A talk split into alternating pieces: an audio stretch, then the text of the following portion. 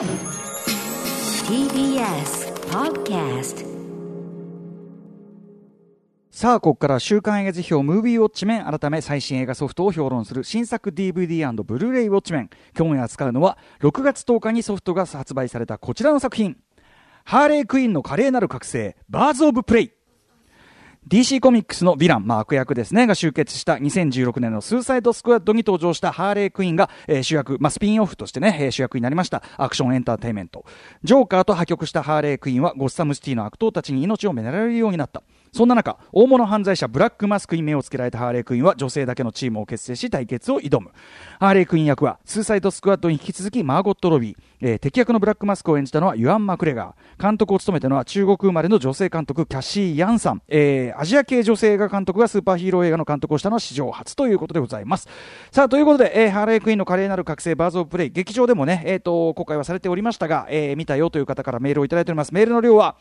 多め。やっぱり注目作でしたからね、コロナ禍も過ぎてもね、えー、非常に注目が多かった。えー、賛否の比率は、褒める意見が6割強、反対にダメだというという意見も3割ほどございました。えー、主な褒める意見は、痛快な娯楽エンタメ。ガールズエンパワーメント映画としても申し分なくそれでいてほどほどに軽いのがいい。意外なほど本格的な格闘アクションシーンにしびれた。男社会でそれぞれ片隅に追いやられた女たちがチームを組んでいく流れに胸熱などがございました。一方批判的な意見としてはやりたいことはわかるがストーリーがあまりに弱い。敵に魅力がないので最後まで盛り上がらない。ハーレークイーンのぶっ飛んだキャラが生かされていない、え前半の時系列をシャッフルした演出いるとかいろんな声がありました。ということでご代表的なところをご紹介いたしましょう。えー、とねラジオネーム、えーと、中連天宝さん。えー、バーズ・オブ・プレイね、えー、3月公開。当時スクリーンで鑑賞してきましたと。えー、っとただその場を切り抜けるために悪か善か敵か味方かの立ち位置をぐるぐる変えながら行動するハーレーちゃんに自分はパイレーツ・オブ・カリビアンシリーズのジャック・スパローが重なりなるほどね、えー、女性主人公でこういうタイプって今まで、えー、知らなかったなと思いつつ我が道を行く彼女を生き生きと演じているマーゴット・ロビー最高となりました。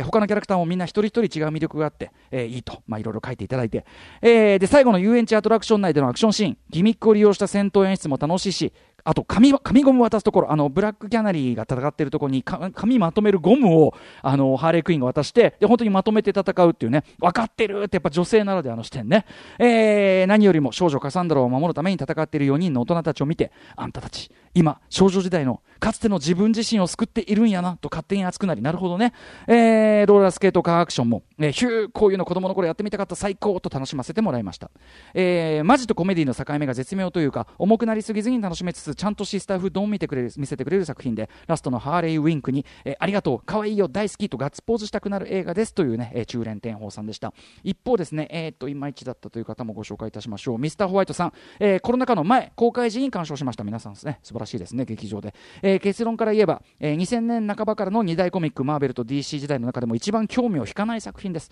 えー、決して出来が悪いということはなく作りはしっかりしています。フェミニズム的なメッセージ性も過不足ないです。でも映画としてのカタルシスや魅力見せ場の、のえー、絵が薄いのです。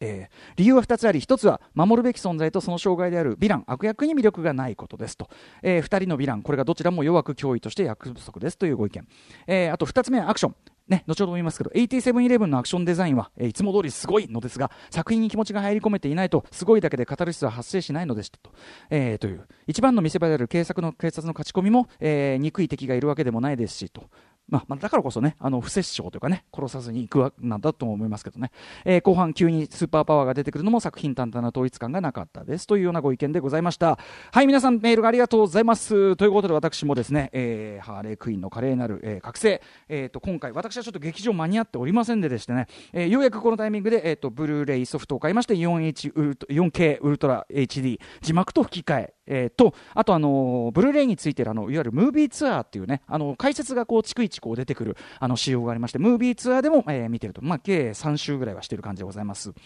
ということで、えーと、日本公開はね3月20日、えー、劇場公開アメリカでは今年2月7日ということで、えーと、興行的にはですねコロナウイルス感染拡大の煽りを一番もろに受けてしまった超大作ということは間違いないと思いますね、えー、しかし出来的にはですね明らかに僕は、えーと、一連のいわゆる DC エクステンデッドユニバース作品の中では明らかに、えー、と最も狙いがうまくいっている一作というふうに言えるかなというふうに思います、えー、DC エクステンデッドユニバース、まあ、身も蓋もない言い方をしてしまえば、えー、DC コミックス版のマーベル・シネマティック・ユニバース的な一連のシリーズ、えー、でその中ですね、えー、先ほどもありましたけど2016年の「スーサイドスクワット」という作品がありまして、えー、僕は2016年9月24日に表したんですけども、えー、とにかくそのスーサイドスクワットがですね、まあ、細かい理由についてはその僕の表、えー、公式書き起こしが今でも読めますんでちょっとぜひ読んでいただきたい。私も久しぶりにあの読み返して自分でも笑ってしまいましたがあのヘリコプターが3回落ちる頃には目が死んでいるとか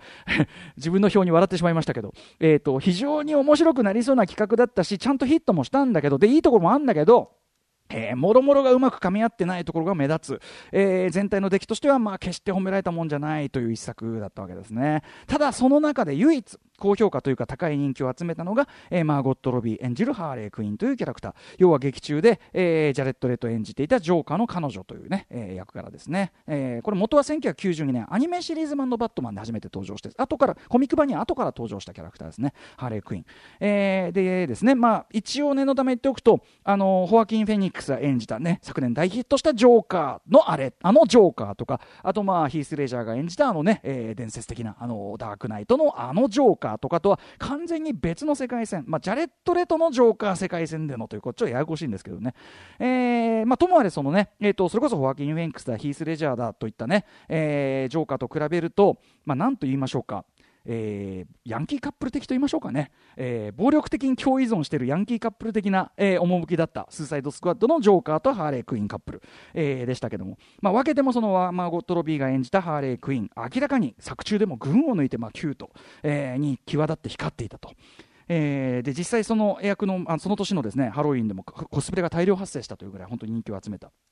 えキャラクターで。で、えー、おそらく演じたマーゴット・ロビー自身も、マーゴット・ロビー自身は、実はスーサイド・スクワット出るまでは、その、アメコミヒーローものとか、あんまり興味ないみたいなことを公言してた人なんですが、えー、マーゴット・ロビー自身演じてみたら、まあ、手応えがあった。あるいは DC やワーナーといったその制作陣の中にも、えー、スーサイド・スクワット制作中にすでに大きな手応えがあったのでしょう。えー、2015年の時点ですでにマーゴット・ロビーからハーレー・クイーンを中心とした女性ヒーローチームもの、それも R 指定、つまりその、えー、バイオレンス描写とかも含む大人向け作品としての、えー、女性ヒーローチームものというスピンオフ企画がマーゴット・ロビーから提案されてそして2016年スーサイド・スクワッド公開前にはすでにそれが制作決定承認されているというそのぐらいもうねあこのハーレー・クイーンというキャラクターはいけますねというのはね、えー、みんな手応えをつかんでたってことですね、えー、折しもこのね2015年2016年というあたりはですね2016年のあのゴーストバスターズリブートであるとかあるいは2018年のオーシャンズ8であるとか、えー、2019年去年のチャーリーズ・エンジェルの続編といった、まあ、要は、えーと新時代の女性チームもの企画というのは次々進行していたこういう流れというのもまああってということだと思いますね。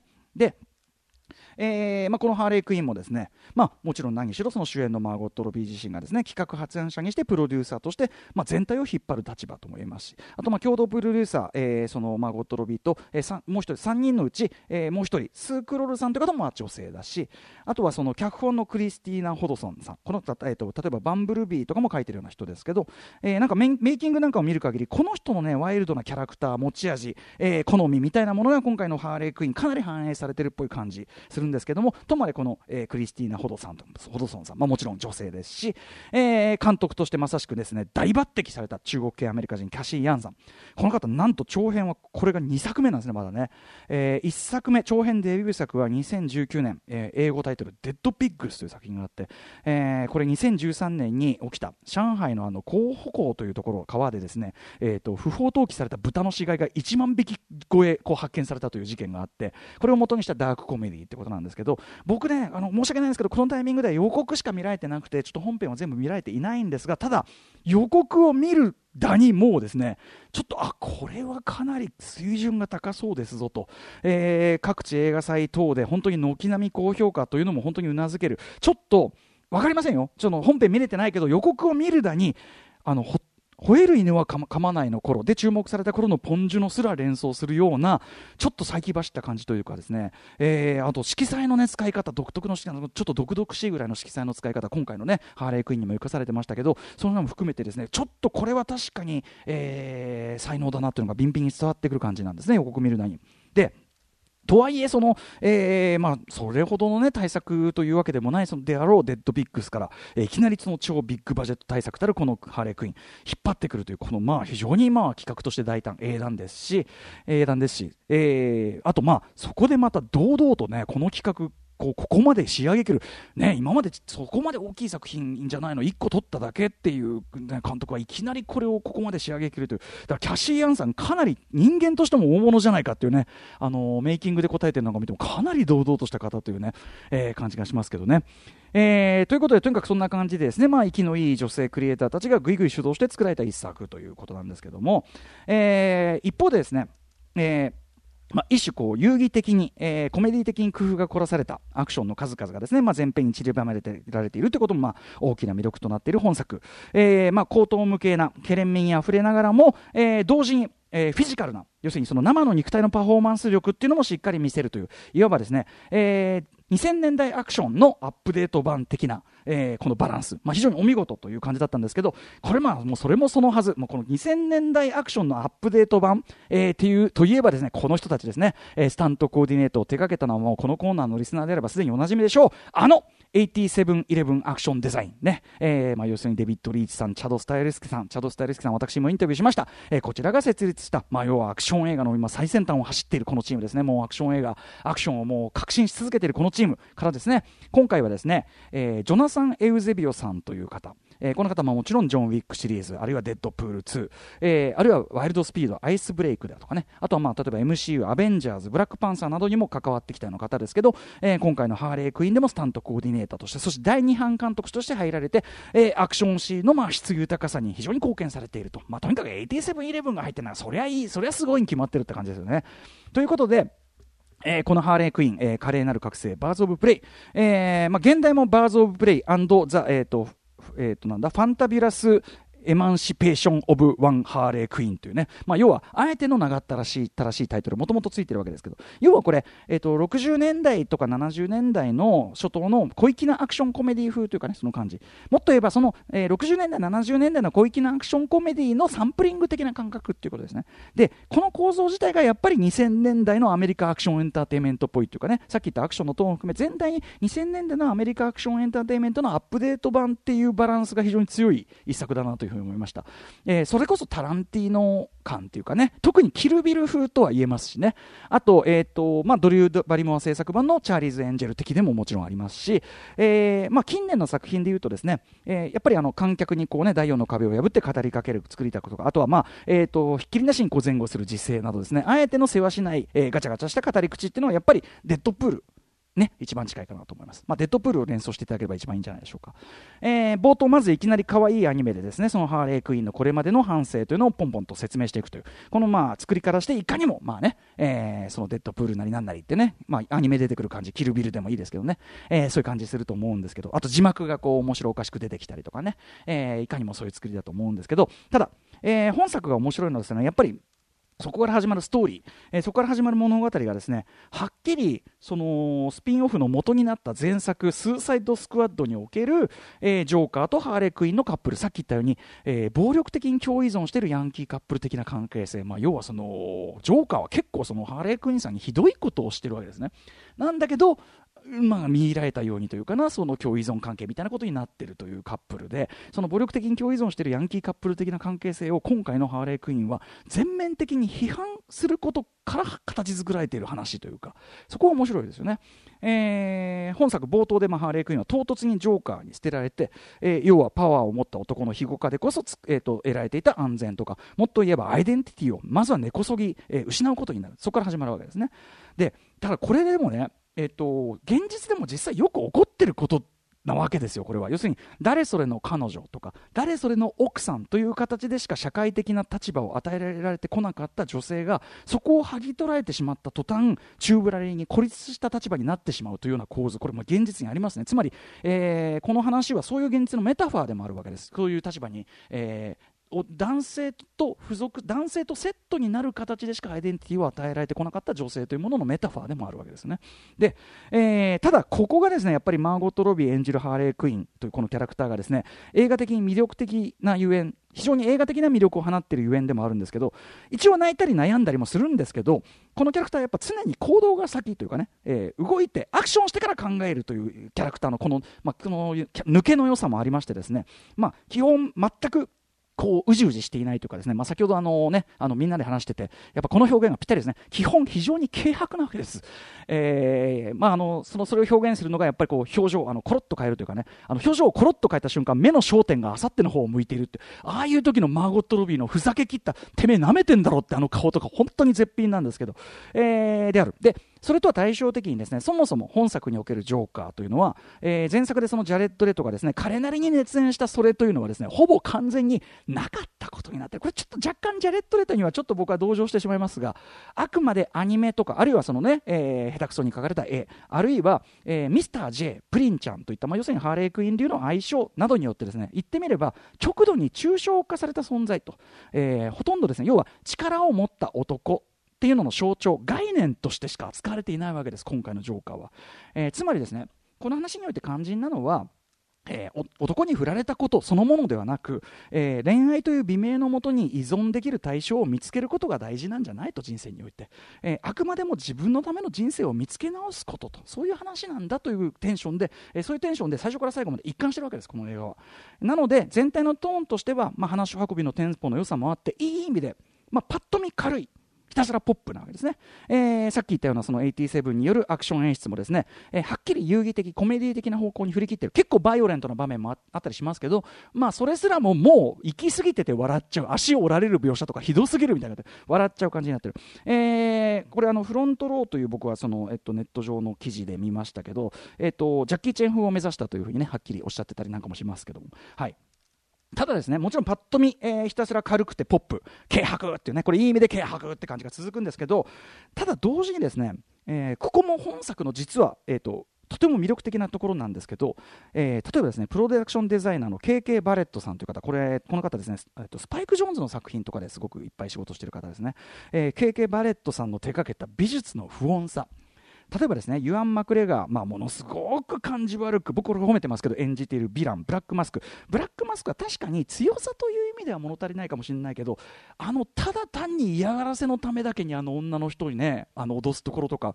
あと顔顔はぎとか相当なもんだしね、えー、非常に感じ悪く演じているその、えー、ブラックマスクことローマン、えー、サイオニスという人、え、この人が経営しているクラブ。のね、あの美術、ちょっと時計仕掛けのオレンジの、えっと、コロナミルクバーホットいう風というのかな、とか、あるいは自宅のインテリアであるとかですね、